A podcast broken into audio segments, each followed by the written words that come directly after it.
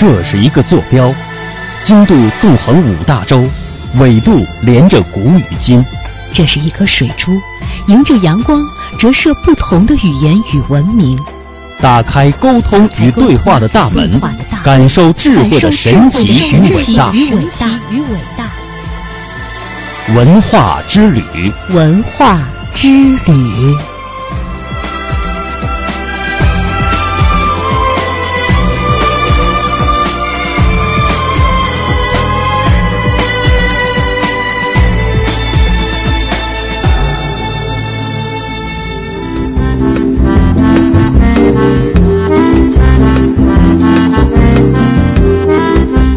探寻文化渊源，感受文化魅力。各位听众朋友，大家好，这里是中央人民广播电台香港之声数码广播三十二台的文化之旅，我是谢哲。大家好，我是曼斯。今天节目呢，我们还是要一起来关注全国两会，军阳看两会。今天为您带来的是本台两会特派记者军阳对全国人大代表奚美娟的专访。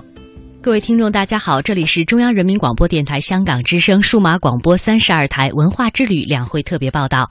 在今天的节目当中呢，我们为您采访到的嘉宾是很多朋友都非常熟悉的内地的著名的演员奚美娟，她同时呢也是呃全国人大代表，也是中国电影家协会的副主席。在今天的节目当中呢，她将谈到在今年的两会上她所关注的文化传承的这个点，同时呢，她也谈到了对于热播的韩剧《来自星星的你》，他究竟有怎样的观点？我自己是觉得，文化界的代表，那习主席他非常明确，还是那个从文化建设、提升国家软实力这个方面来说，那么他的高度是很大的，而且把文化建设、文化强国放在整个国家建设的一个特别重要的方面来谈。我觉得有的时候在。反思，就说在这样一个大背景、历史阶段，那么我们自己文化艺术界的呃从业者，包括代表委员，我们应该从什么样的角度来付出？我们应该对这个时代付出的一些文化任务，去完成一些文化任务。因为文化建设、文化大发展、大繁荣，包括提升国家软实力，它是需要一些细化的、可操作的。具体的任务、文化任务去完成的，从而呢，我就想到我们的文艺创作了，文学艺术创作，就是说，文化人如何用我们自己的艺术作品去跟进这个时代的发展。实际上，那天那个习主席到上海团来参加审议的时候，他也提到。五千年文化，只有中华文化是源远流长、没有中断过的。那么，这个没有断流，我们如何？一个是文化艺术工作者如何在当代跟进这个时代，用艺术的形式来记录这个时代的这么深刻复杂的这样一个社会变革。另外，就是说传统文化如何和当代文化对接。在今天在产生作用，我们所谓说的“古为今用”。习主席有有一在他的系列讲话当中，有一个话讲得非常好，他就说到要让收藏在进宫里的文物、陈列在广阔大地上的遗产、书写在古籍里的文字都活起来。这三句排比句。说的特别，呃，有操作性。我们看起来也是一个很重要的文化任务。更重要的是，活起来实际上就是要跟当代文化对接。这是我的理解。就不能让历史成为一段掌骨，或者说让一些文物孤立的在那儿展出。包括我们历史文化当中，我们传民族文化当中。特别经典的可以留下来的，可以古为今用的，所以这个对接本身其实很重要。那么，我觉得，比如说我们一些，它这个对接啊，是不是需要一种中介？比如说我们的博物馆啦，呃，展览馆啦，图书馆啦，一一些，包括。文学艺术馆啊，因为文化是一个链，这段历史到今天，它不能说现当代就不是传统文化的，是传承下来的。哎，是传承下，我们也可以说现当代的文化也是我们五千年源远流长、没有断流的文化之一。最近呢，韩剧《来自星星的你》受到了很多年轻人的追捧。对于这种现象呢，奚美娟代表是提到了一种比较宽容的看法。她说：“我们不妨去研究一下，为什么这样的剧呢受到了年轻人的追捧，然后把优点吸收出来，为我所用。”我这次在剧组，在两会之前，我在海南那个剧组里头。我是从那个剧组里，我们有有几个年轻的演员，天天在风靡的看那个剧，就是那个来自星星的你嘛。然后天天他们说：“肖老师，你看啊，你看啊。”我说：“什么剧啊？把他们疯成这样，迷恋成这样。”哎，我就从想了解一下的。你你从他们推荐给你看的时候那种神情，你就知道什么叫。粉丝，眼睛是冒着亮光的，是吗？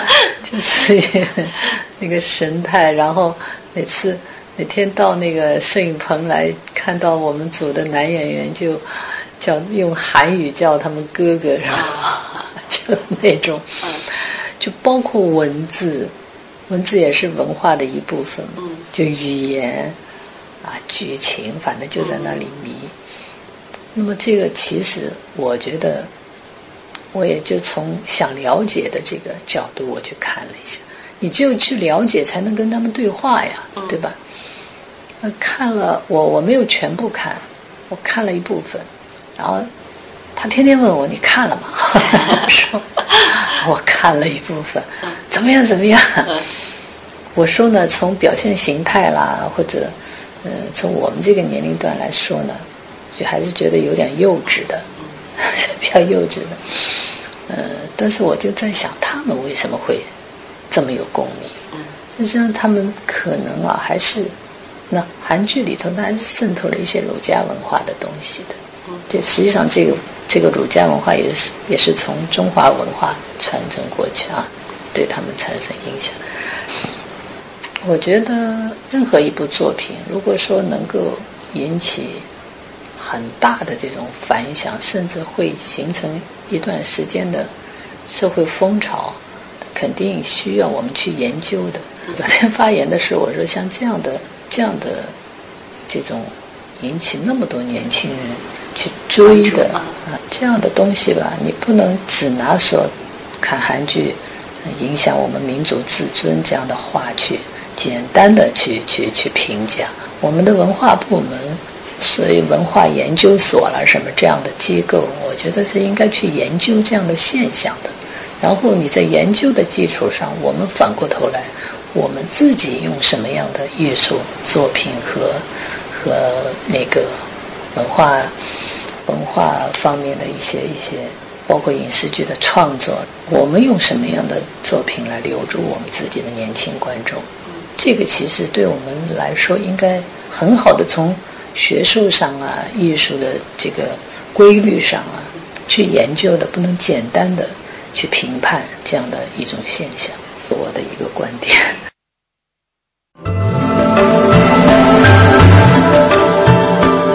探寻文化渊源，感受文化魅力。中央人民广播电台香港之声，文化之旅。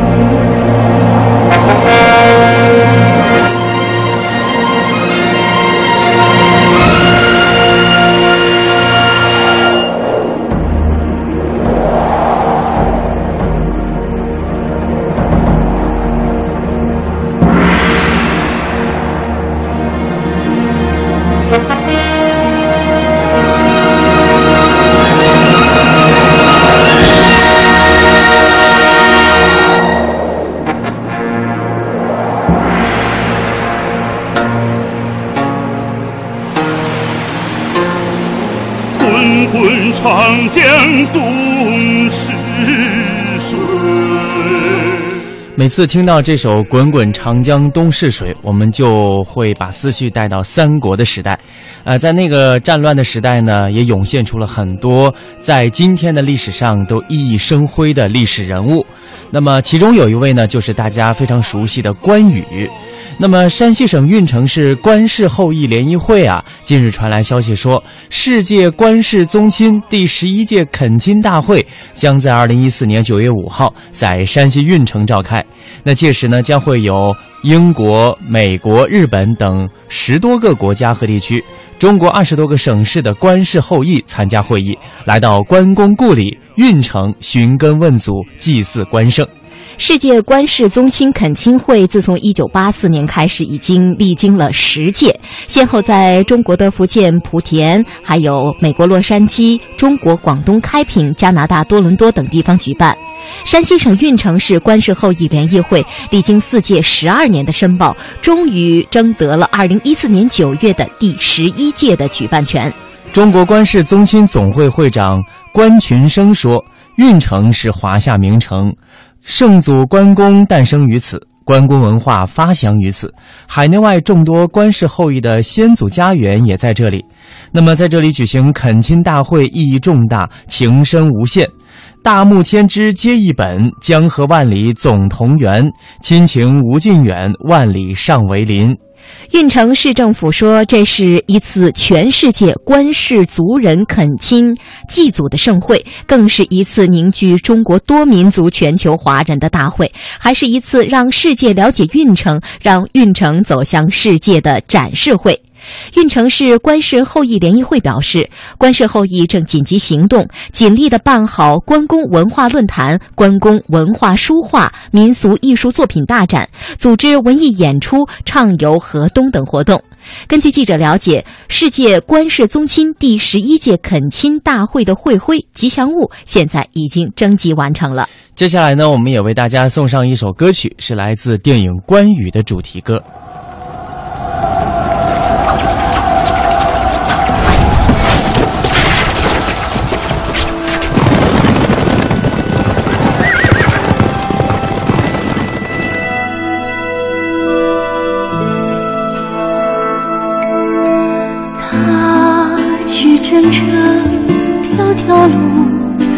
多少里，打过五关，斩六将，是传奇。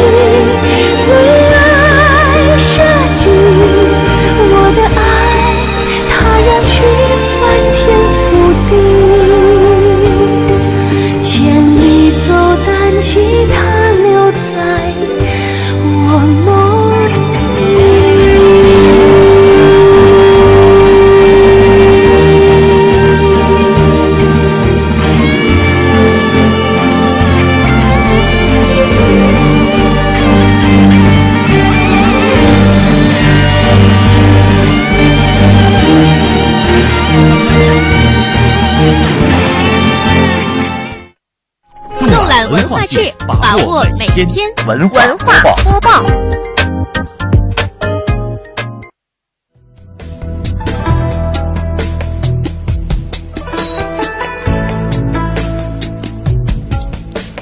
文化播报，我们来看一看广东梅州在住房和城乡建设部、国家文物局公布的第六批中国历史文化名镇村名单当中，梅县的松口镇、大埔的茶阳镇、三河镇和蕉岭县南纪镇的石寨村四个镇村入选。那么至此，梅州已经有六个中国历史文化名镇和名村了。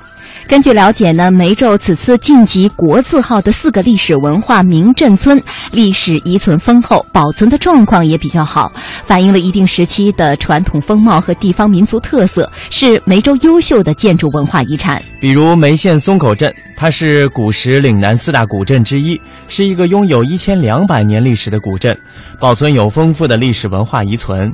因为地处闽粤要冲，旧时水路发达，松口镇也成为了明末清初闽粤赣地区客家人出南洋的首站，烙满了海外客家游子刻骨铭心的记忆。目前，松口镇总人口约七万人，而旅居海外的侨胞有八万多人，是中国著名的侨乡。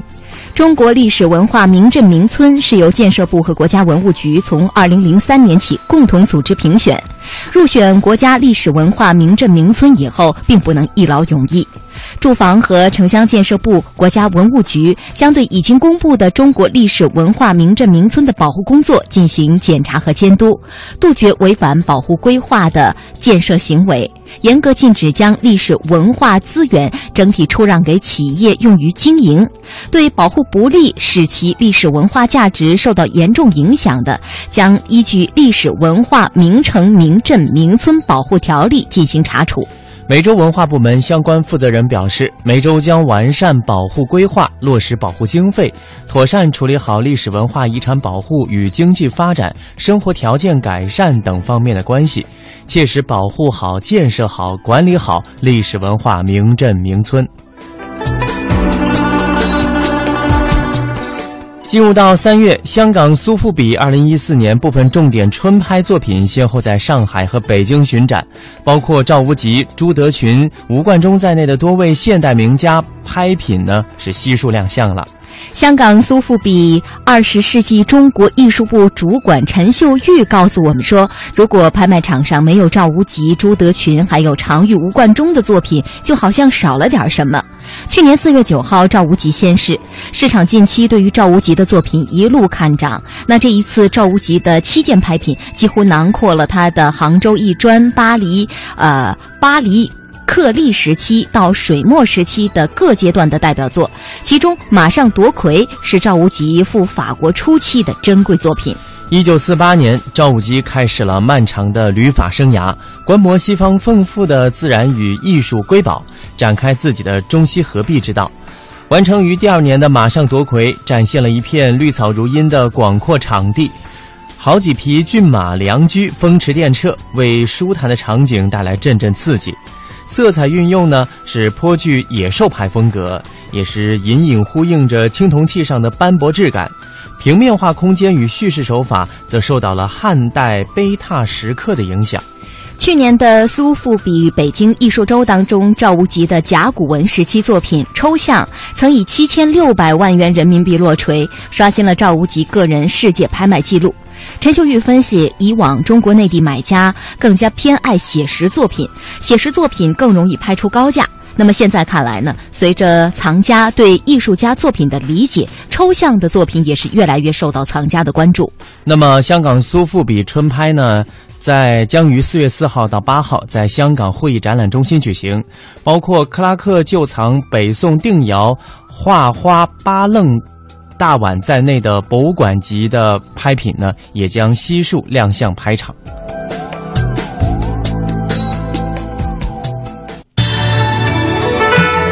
重温历史，承载艺术，讲述文明。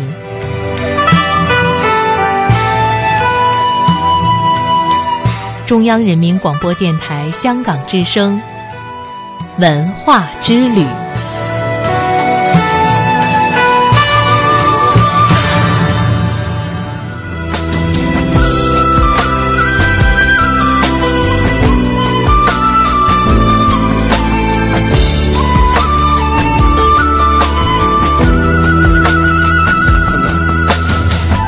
我们再来看看广东的菠萝蛋。为期七天的第十届广州民俗文化节暨黄埔菠萝蛋千年庙会日前在南海神庙开幕了。吃个菠萝粽，买个菠萝鸡，今年游菠萝，明年娶老婆。那这是在当地呢非常流传的一个民间谚语哈。三月九号的时候，第十届广州民俗文化节暨黄埔菠萝蛋千年庙会在南海神庙开幕了。龙欢歌凤起舞，尽管是阴雨连绵，依然是吸引了瑞典、中国香港以及珠三角等地大约十六万人次来游菠萝。那这个菠萝蛋呢，还有一个说法，就是不下雨就不算是真正的菠萝蛋。三月九号一早呢，雨时大时小的下个不停。菠萝，呃，这个游菠萝的人们开始担心祭海仪式能不能顺利举行。黄埔区的民间文艺家协会主席黄应峰说：“南海神庙是祭祀南海神的，所以不下雨就不算是真正的菠萝蛋。南海神就是水神，水神当然要行雨，下雨是一个好兆头。开幕式即将开始的之前，哈，风停雨住啊！哎，真的是一个好时节啊。那么。岭南非物质文化遗产类的表演节目《麒麟欢歌》呢，也拉开了开幕式的序幕。粤韵芳华将广东最大的地方剧种粤剧的十大行当串联起来，将青衣花旦的婀娜娇柔、武生反派的辗转腾挪等展示的淋漓尽致。那么，在黄埔双双沙地区流传了一百三十多年的民间舞蹈凤舞，也经再次改编搬上舞台。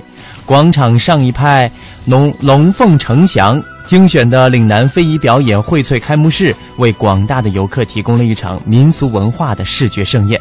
一拜海神，九州子民，风调雨顺，五谷丰登。最受瞩目的菠萝蛋大型仿古祭海仪式是压轴登场了。祭海队伍高举旗帆，推着香蕉、甘蔗、木瓜、松糕、寿桃等祭品浩荡出场。主祭、陪祭三次上香，呈上祝帛、酒、牛、羊等各种祭品，宣读祭文。伴随着岭南民俗乐曲，古装打扮的善男信女纷纷虔诚跪地祈祷，再现了古代帝王祭祀海神、祈求国泰民安、海不扬波的情景。南海神庙是中国最古老的皇家祭海神庙，始建于隋文帝开皇十四年。那至今呢，已经有一千四百二十十年的历史了，是中国古代海神庙当中唯一遗存下来的最完整、规模最大的建筑群。根据广州考古专家考证，宋代就已经有菠萝蛋的盛世了，在长达数千年的历史传承当中，演变成了岭南地区最古老、最盛大、最具影响力的民间庙会。那么，在这一次的岭南菠萝蛋的庙会活动当中呢，还有很多的亮点值得给大家来介绍的。嗯，我们来给大家来逐个的数一数这几大亮点。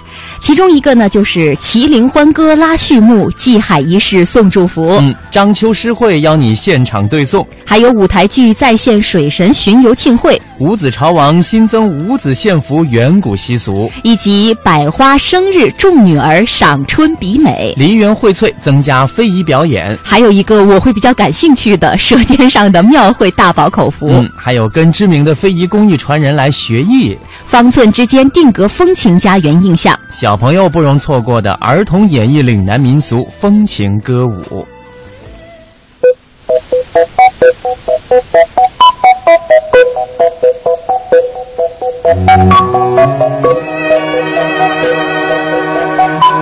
也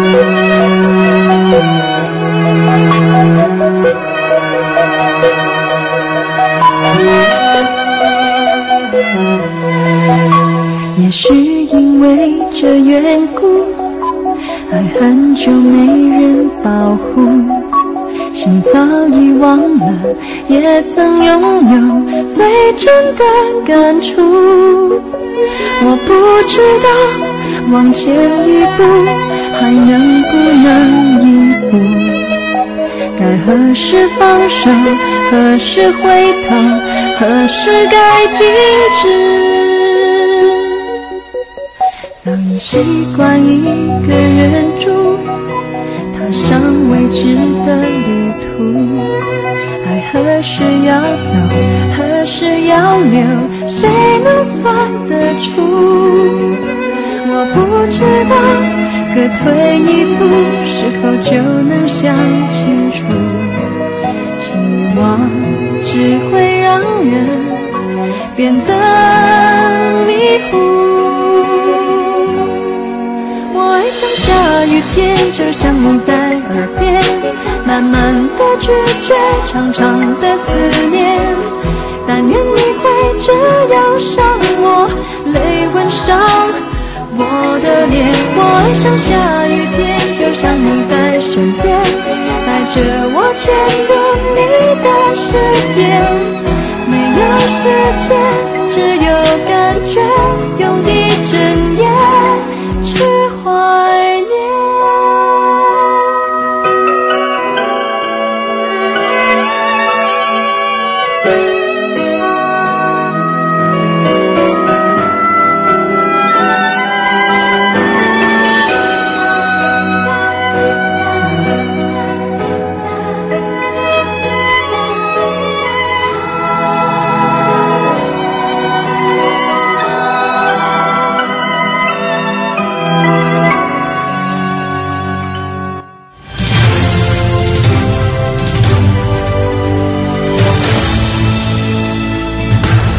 这里是中央人民广播电台香港之声数码广播三十二台，香港之声全天候为您服务。以国际化的视野为您提供权威的新闻信息、丰富的文化知识和周到的生活服务。香港之声倾心打造湘江观潮、中华人物、数字新生活、民歌风尚、珠江瞭望、阳光心灵等精品节目。评说新闻中的道理，论述事实中的缘由。香港之声新闻节目，纵览全球资讯，平息焦点话题。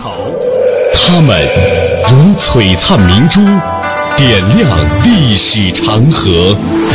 他们如文明文化节目，共享文化盛宴，欣赏壮美诗篇。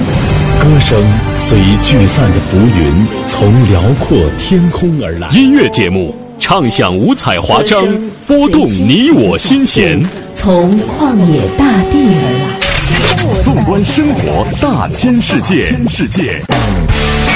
生活服务节目，发现生活智慧，展示多彩人生，寻找独家观点。普通话、广州话双语播出，敬请关注中央人民广播电台香港之声数码广播三十二台。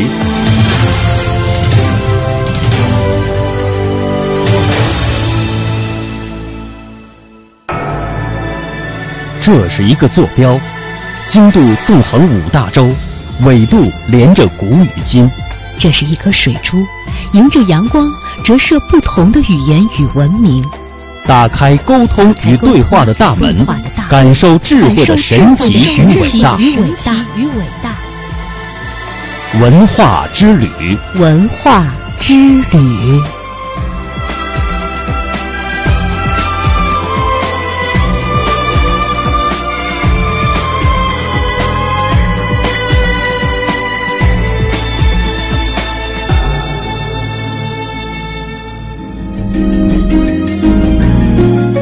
欢迎各位继续收听中央人民广播电台香港之声数码广播三十二台的文化之旅，我是谢哲，我是曼斯。在今天节目的后半段，依然让我们一起来品读《三字经》。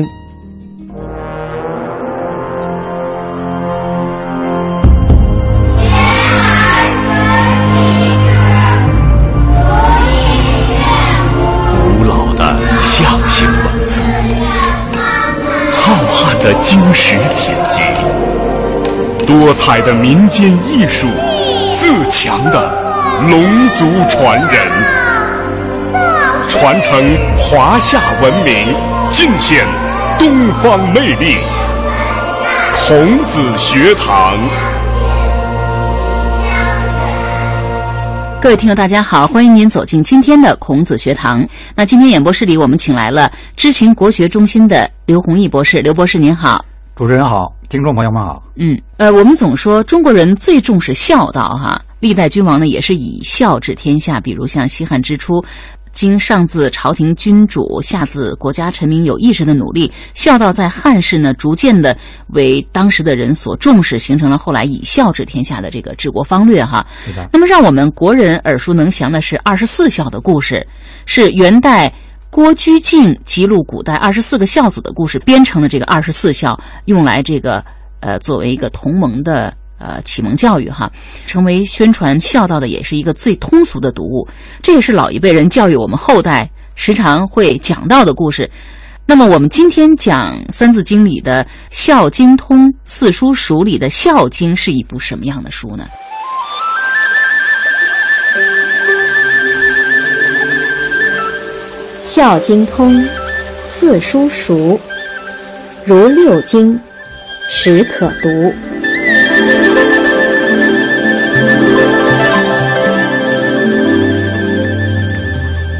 孝经》呢，据说这部书呢，它起因于曾子问孝，孔子回答。曾子回去以后呢，与弟子们研究讨论，再整理而后形成的。《孝经》这部书呢，实际上它文章并不长，全文呢才不到两千字。哦，别看它短，它的影响呢却是极其的深广。我们说呢，它是儒家十三部经典当中最短的一篇，也是最早被称为经的一篇。历史上关于《孝经》的注本有名字记载的就有六一百六十二部之多，嗯，啊，可谓是汗牛充栋了。是。那么在古代，特别是在汉代，哈。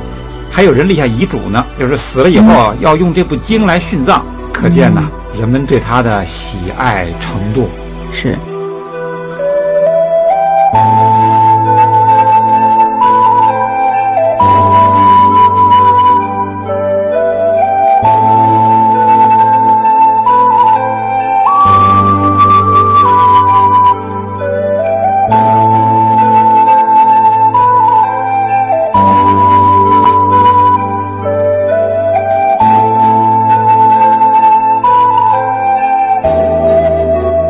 们说这部经呢，它之所以叫做儒儒门的第一经，嗯，就是因为呢，我们总觉得呢，哎呀，孝嘛，不就是尊老爱幼、孝顺父母嘛，哈，嗯，有必要搞成一部经吗？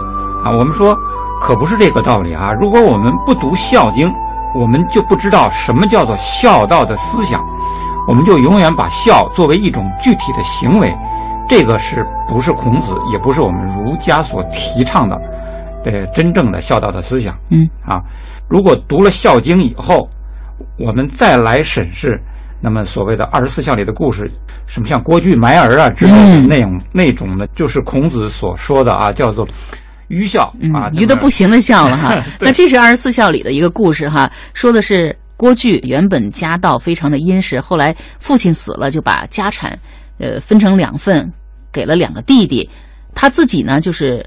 呃，独自娶母亲来供养，对母亲非常的孝顺。后来因为家境逐渐的这个贫困，妻子呢生了一个男孩，郭巨的母亲非常的疼爱这个孙子哈，什么都舍不得吃，给这个孙子留着。这个，郭巨呢，因此呢就深感不安，担心啊养这个孩子可能会影响到供养母亲，于是就和这个妻子商量说，儿子啊可以再有，母亲死了却不能复活了，不如我们把儿子埋掉，然后节省一些粮食来供养母亲吧。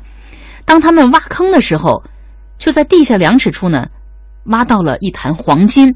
那上面呢写着“天赐郭巨，官不得取，民不得夺”。于是呢，夫妻得到了黄金，就回家去孝顺母亲了，并且呢，也可以把孩子养大了。从此，郭巨不仅过上了好日子，而且呢，孝顺的美名也传遍了天下，就成了二十四孝故事之一。但我想，为了能够把母亲供养的很好，而把自己的儿子给活埋了，这太不人道，太残忍了，是吧？是，嗯那个，太愚蠢了。鲁迅也曾经讲过这个故事哈，他说我想起这个故事我就毛骨悚然。嗯，他说因为我家里面呢，呃，小的时候呢生活不是很富裕啊，这个父母天天为柴米来发愁。那么当时呢，我的祖母还在，我老怕我父亲学二十四孝，那么被活埋的就是我。就是啊，所以呢，在十三经里第一部经要读《孝经》嗯啊，《孝经》通四书熟，首先要把《孝经》通晓了，四书熟悉了，你再读别的。为什么《孝经》还放在四书的前面？就是怕你学成愚孝、死孝。嗯，啊，把孔子所讲的、儒家所讲的孝道的精神你丢掉了。嗯你弄了一个孝道的形式，嗯，这个是不可取的了。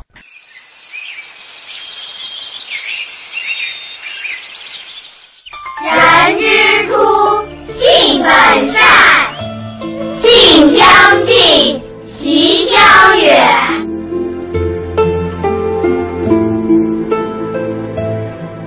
一口气读完的未必是好书，拿起又放下的倒可能牵挂。七岁不算早，七十不嫌晚，为经典创造美丽重逢。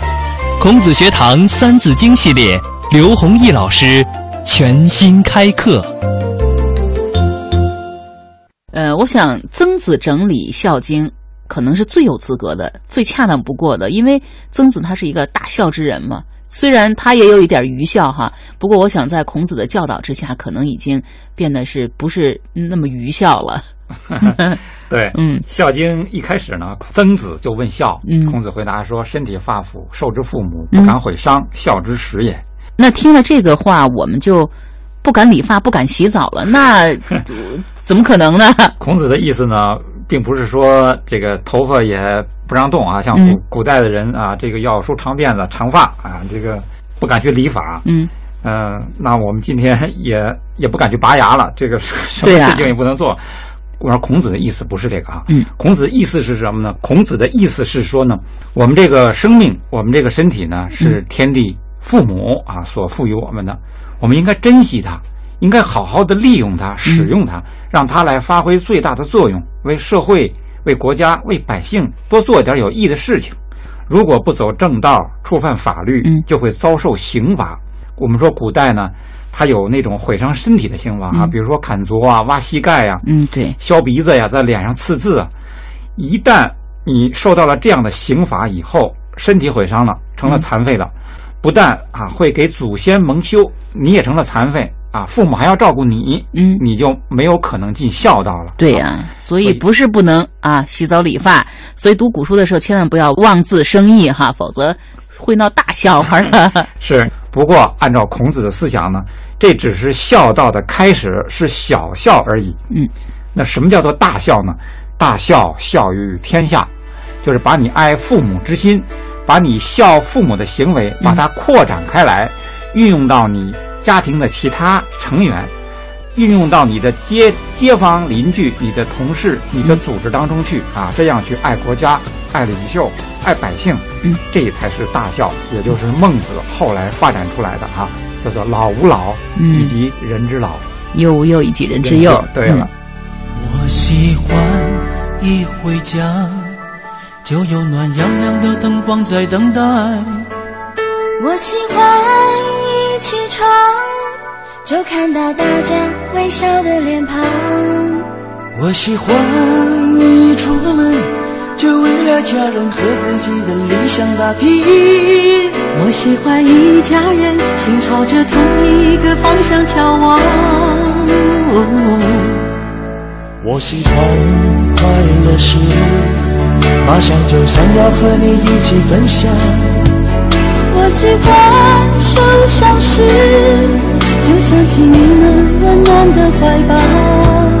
我喜欢生气时，就想到你们永远包容，多么伟大。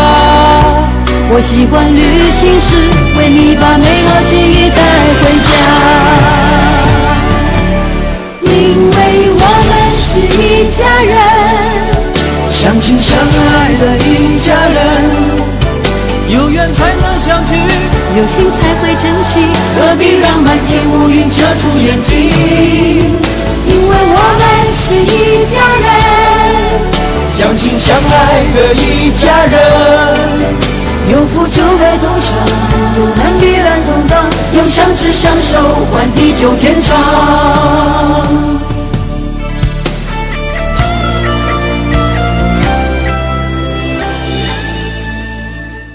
那我们常听人说“不孝有三，无后为大”，嗯这是呃我们常会听到的呃一句话哈，嗯也是孟子说的话。嗯那怎么理解呢？另外两种不孝的事情是什么呢？孟子说的这句话呢，“不孝有三，无后为大”呢，我们只截取了后半截儿哈。那么前一半儿还有一个条件的话，我我们把它省略了。我们要知道孟子在什么情况下、条件下说的这句话。这是孔子的、呃、孟子的学生呢，在和孟子讨论舜的为人的时候，孟子讲的这句话。哦啊，因为嘛，尧帝看舜帝是个人才啊，想让他来接替自己的位置，为天下人服务。嗯，同时呢，想把自己的两个女儿呢，娥皇和女英嫁给舜帝为妻。那么，由于舜帝的父亲啊，呃，瞽叟啊，瞎眼睛嘛，那脾气很暴烈，对他不好，娶了个后母，对他也不好。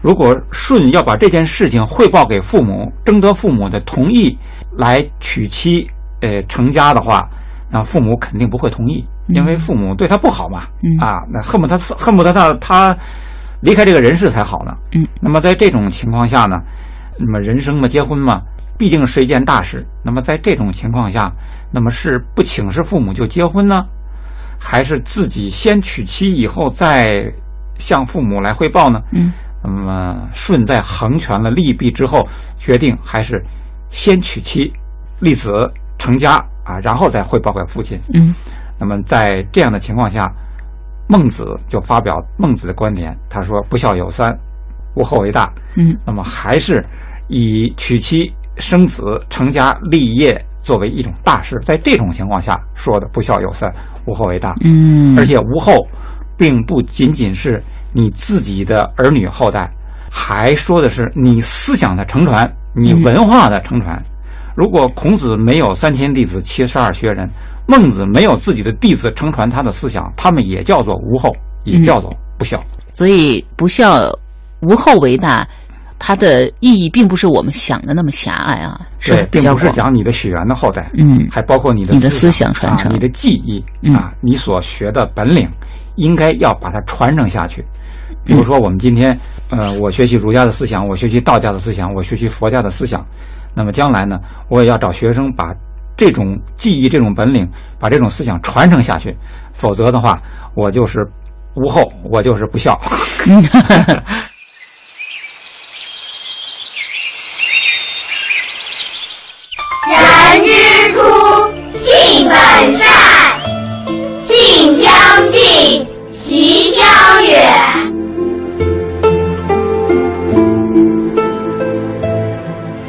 一口气读完的未必是好书，拿起又放下的倒可能牵挂。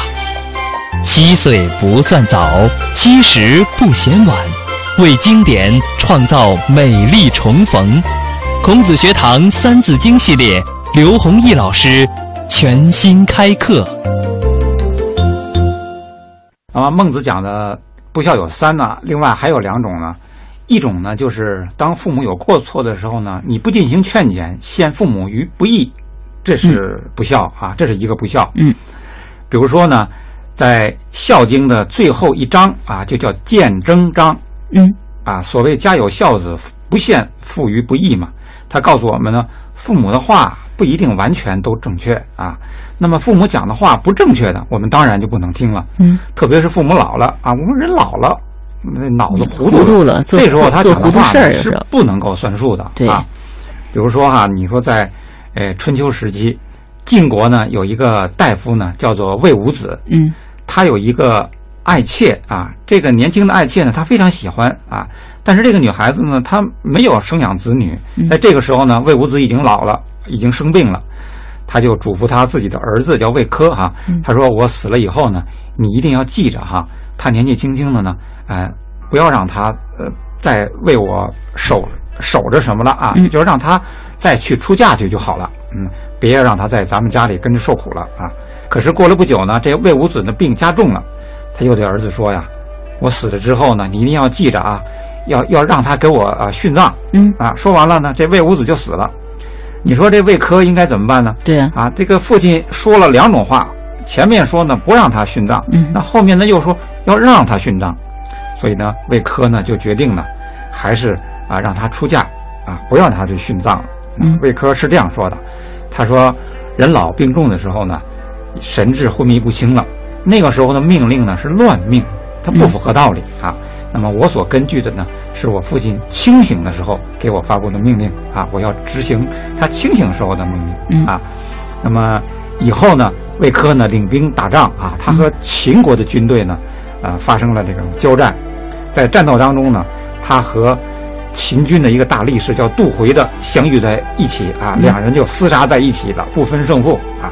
在这千钧一发之时之际呢，有一个老人啊，一个白发的老人，嗯，他把地下的草编起来，编了个绳子，然后把这绳子一拉，突然就把这个杜回呢绊了个大跟头，啊，这个魏科呢就上去啊，就把这个这个杜回呢摁在地下，就把他捆起来了啊。魏科在这次战役中呢大败了秦师，受到了国君的奖赏。当天的夜里呢，这魏科就做了一个梦啊，他梦到白天为自己呃接草绳绊倒杜回的那个白发老人了啊。老人说啊，我就是你把他嫁走而没让他为你父亲殉葬的那个女子的父亲呐、嗯我今天这样做，就是为了报答你的大恩大德啊！这就是成语中“结草衔环”中“结草”的这个典故。哦所以你看，魏科他不从乱命，嗯拒绝父亲不合理的请求，不陷父亲于不义啊，这个才是真正的所谓的孝。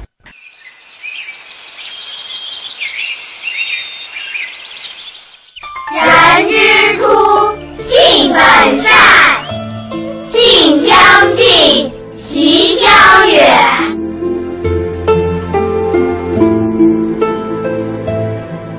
一口气读完的未必是好书，拿起又放下的倒可能牵挂。七岁不算早，七十不嫌晚，为经典创造美丽重逢。孔子学堂《三字经》系列，刘弘毅老师全新开课。还有一条不孝呢，就是说，你因为父母，你因为家贫，好像父母得不到赡养，你就不出去做事，不为社会，不为百姓，不为国家来服务，这也是不孝的啊。嗯，我们说古代有一句话，我们到今天仍然还在讲，叫忠孝不能两全啊、经常这么说。我们读了《孝经》以后，我们就会发现了，孔子是反对这句话的。嗯，孔子的话说，在家叫做孝，出来把你这种孝父母之心用于为国家、为社会做事，就叫做忠。所以忠就是孝。嗯，所以呃，我们常说古代的忠臣一般都是大孝子。孝子对、嗯对，尽忠实际上就是尽孝，孝和忠实际上就是一回事儿，没有什么不能两全的道理、啊。如果我们信守、奉守忠孝不能两全的道理，在家呃伺候父母啊，不出来嗯。做事呢，实际上呢，这不是孔子说的孝，也不是《孝经》里所讲的孝道的精神。嗯，那么你应该出来为社会、为国家做事，还是应来应该出来为国家、社会做事？然后你同时可以请人去照顾你的父母嘛？嗯你也可以随时回去来照看你的父母嘛？嗯并不是说你自己一定要亲力亲为的啊、在父母床前每天二十四小时尽孝、嗯啊，这个不是孔子所倡倡导的孝道的精神。嗯。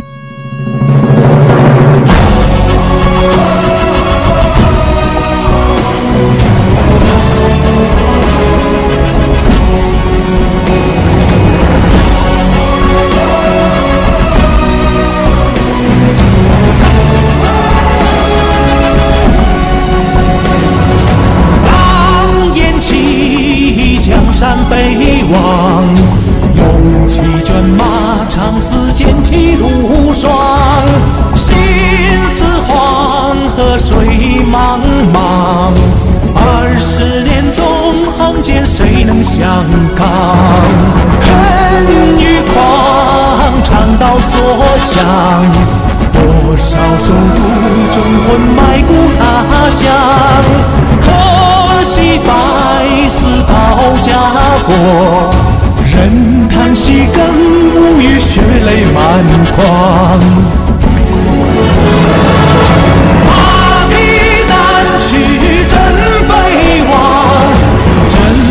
望草青黄尘飞扬。我愿守土不开疆，堂堂中国要让四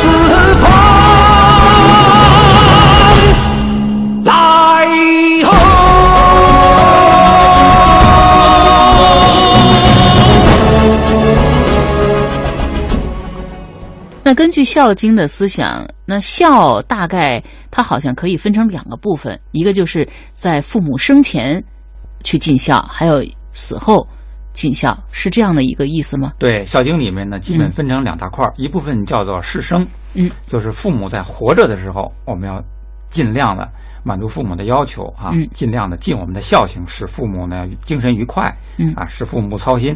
另外呢，就是事死，就是父母过世之后，我们要把父母的丧事呢尽量的办好。嗯。另外呢，每年呢要有祭祀之礼，我们要教育自己的后代呢缅怀自己的父母啊，嗯，那、这个祭祀之礼不可缺啊，嗯。也就是呃慎终追远啊啊，民德曰朴啊，嗯。民德曰朴这样的道理啊，这也是《孝经》里面教导我们的思想啊。嗯，所以说呢，要先把《孝经》的道理融会贯通了，然后再来学做人处事的道理，你就会明了了，就不会做那种愚忠愚孝的事情了。嗯所以在是生和是死里面呢，活着的时候是最重要的、嗯啊。如果父母死了，你的丧事办得再隆重，墓地买的再豪华，风水再好，也与事无补了。对呀啊，心不在，你再奉养也不可能了。对，子欲养而亲不在，那是比较可悲的哈。也是最遗憾的。对啊，对，那所以孔子还说过：“父母之年，不可不知也。一则以喜，一则以忧。”哈，就是说父母的这个年龄和生日，做子女的不应该不知道。知道了，一方面可以为他们祝寿，那另一方面可以推算他们的寿年来为之送终。这也是是生和是死两方面的事情都要做到的。对，嗯是这样。嗯，好，听众朋友，那今天的孔子学堂到这里就结束了，感谢各位收听，再会。再会。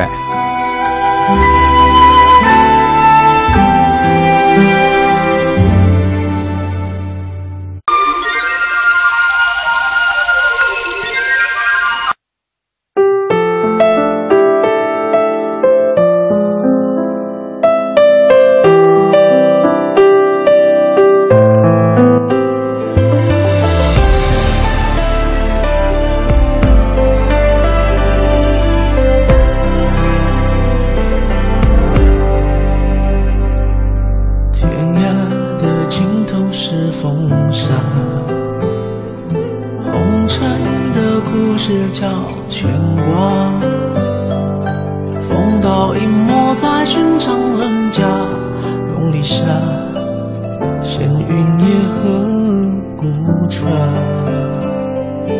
快马，在江湖里厮杀，无非是命根里放不下。